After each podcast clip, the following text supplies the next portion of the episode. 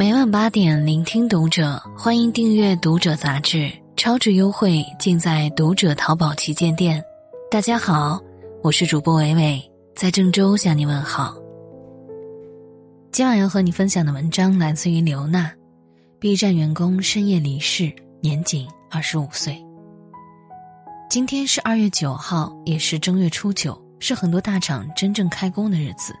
说一个悲伤的新闻，给打工人，尤其是年轻人提个醒儿。多家新闻爆料，二月四号深夜，B 站武汉员工木色木星脑出血猝死。猝死发病前，他在家中，家人称他是居家加班办公，为此春节也未回老家。对于这个说法，B 站并不认可。突发身体不适，紧急求医。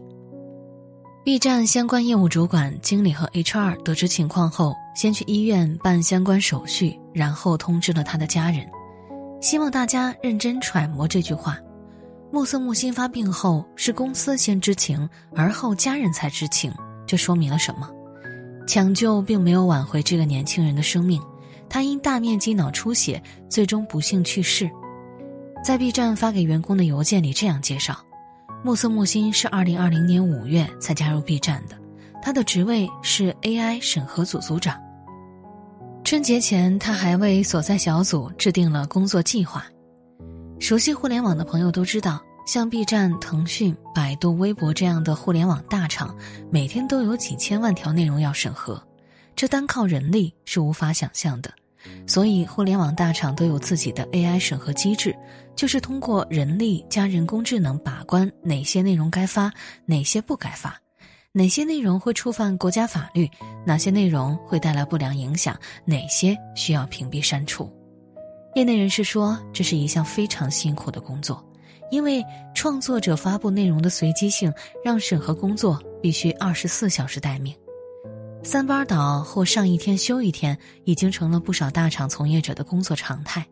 打个比方说，你是一个内容创业者，在 B 站有账号，你凌晨三点发文，也要通过 B 站的审核才能发布。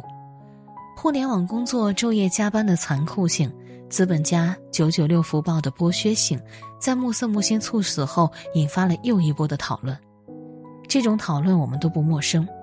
去年阳历新年的第一个工作日。拼多多女员工猝死的消息在社交平台引发热议。一名生于1998年、年仅22岁、供职于拼多多旗下位于新疆地区多多买菜业务的女孩，在凌晨一点半下班途中猝死。悲剧一直在发生，讨论一直在进行，哀叹声不绝于耳。一个又一个的年轻人还是倒在猝死这条路上，一同倒下的还有一个原本充满希望的家庭。B 站员工目色木星去世后，他的表妹发了一条长微博，从家庭的角度向我们描述了这样的真相：打工人，你是公司的一粒沙，却是家庭的一座山。二月六号，暮色木心回家安葬，他母亲打电话发短信通知公司对接人员，对方说很抱歉，却没有安排人来吊唁和慰问，一个人都没有。我们家距离武汉也就两个小时的车程，过来慰问一下会怎样？更令人心碎的是，这原本就是一个不幸的家庭。木色木心的父亲四年前因病去世，木色木心是家中唯一的儿子，也是家中的独子和长孙。出生于一九九七年正月十二，是他二十五岁的生日。距离生日还有一周，他却再也迈不进属于自己的二十五岁。他妈妈已经给他买好了新房，等着他结婚用。如今他走了，失去丈夫又失去儿子的妈妈要如何度过余生？爷爷奶奶都八十多岁了，得知此事，一边哭一边跺脚，说要拿自己的命去换孙子的命，这是人世间最无法承受之痛。表妹的微博中还写道：生前目色木心曾和亲朋约定。加完班回家过个迟到的年，和家人一起给外婆过生日，去参加同学的婚礼。结果他走后，同学们来参加了他的葬礼。说好的大家都要健健康康，一起喝酒撸串儿迎朝阳送夕阳，却有个人违了约，消失在岔路口。目前关于如何定性和赔偿，木色木星的家人还在和 B 站协商当中。在冷血和温暖、推脱和责任、嗜血性和人情味中间，愿 B 站能选择后面那条路，以此告慰九泉之下的那个年轻人。只是，不管赔偿多少，协商如何达成，都换不回妈妈的儿子、爷奶的孙子和那个曾年轻又蓬勃的生命。大厂吃人的加班文化要谴责，年轻一代的生存压力要关注。我们总是在别人逝去后想到自己的健康，也要反思。但身为普通人，我们更要学会这样的思辨，并回到自己生活的纹理处去善待自己。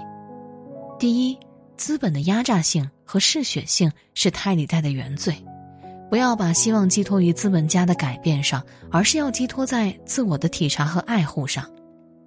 资本来到人间，每一个毛孔都滴着血和肮脏的东西。资本如果有百分之五十的利润，他就会铤而走险；如果有百分之百的利润，他就敢践踏人间一切法律；如果有百分之三百的利润，他就敢犯下任何罪行，甚至冒着被绞死的危险。当然，他也就不介意绞死别人了。这是一八六七年马克思在《资本论》第一卷中的论述。一百五十多年过去了，我们重读这段话，依然触目惊心，深感共鸣。踩着尸体实现利润的最大化是资本的天性，所以我们不能把自己的健康交付到别人手中，尤其是资本老板的手中。我们是自己健康的第一管理人。第二，自律和努力不是死撑和硬扛，而是有序生活的修行。自律不仅仅是指投入工作、创造自我的价值，还指健康的饮食、规律的作息。努力。不仅仅说努力赚钱、努力养家、努力过上好生活，还只努力安顿好我们的肉身，努力查醒我们的情绪。每场大病在爆发前，都会通过细小而持久的症候给我们警示和提醒，这是我们自己的身体向我们发出的求救信号，要重视。第三，生存危艰，但成为幸存者，才能等来柳暗花明、山高水长。这两年大家都活得挺不容易，因为疫情的影响，原本兴盛的互联网行业也开始裁员，被车贷和房贷困住的年轻一代的压力是非常大的。生存危艰，幸存活下，成了很多创业者和打工人的信念。越是艰难的时刻，越要明白，爱护自己，保存实力，小步慢走，才能迎来峰回路转又一村。切忌用力过猛，切忌细水长流。第四，我们要为自己活着，我们又不仅为自己活着，我们还有爱和责任。因为个体意识的觉醒，这两年我是我自己，我为我自己，我管好自己就 OK 的鸡汤比较多。但如果过分强调，就成了极端和偏颇。我们不仅是自己，也是父母的孩子，是孩子的父母，是爱人的伴侣，是爱和责任的践行者。工作是谋生的手段。而爱自己和家人却是生命的意义。平凡普通的你在人群中如沙粒般渺小，草芥般卑微；但对于爱你的人、在乎你的人来说，你如弥山般独特而重要。为了我们自己，为了我们爱的人和爱我们的人，要活得久、活得好、活得健康。新年安好。感谢作者刘娜。如果你喜欢今天的文章，欢迎点亮文末的蓝色赞和再看，并来评论区与我留言互动。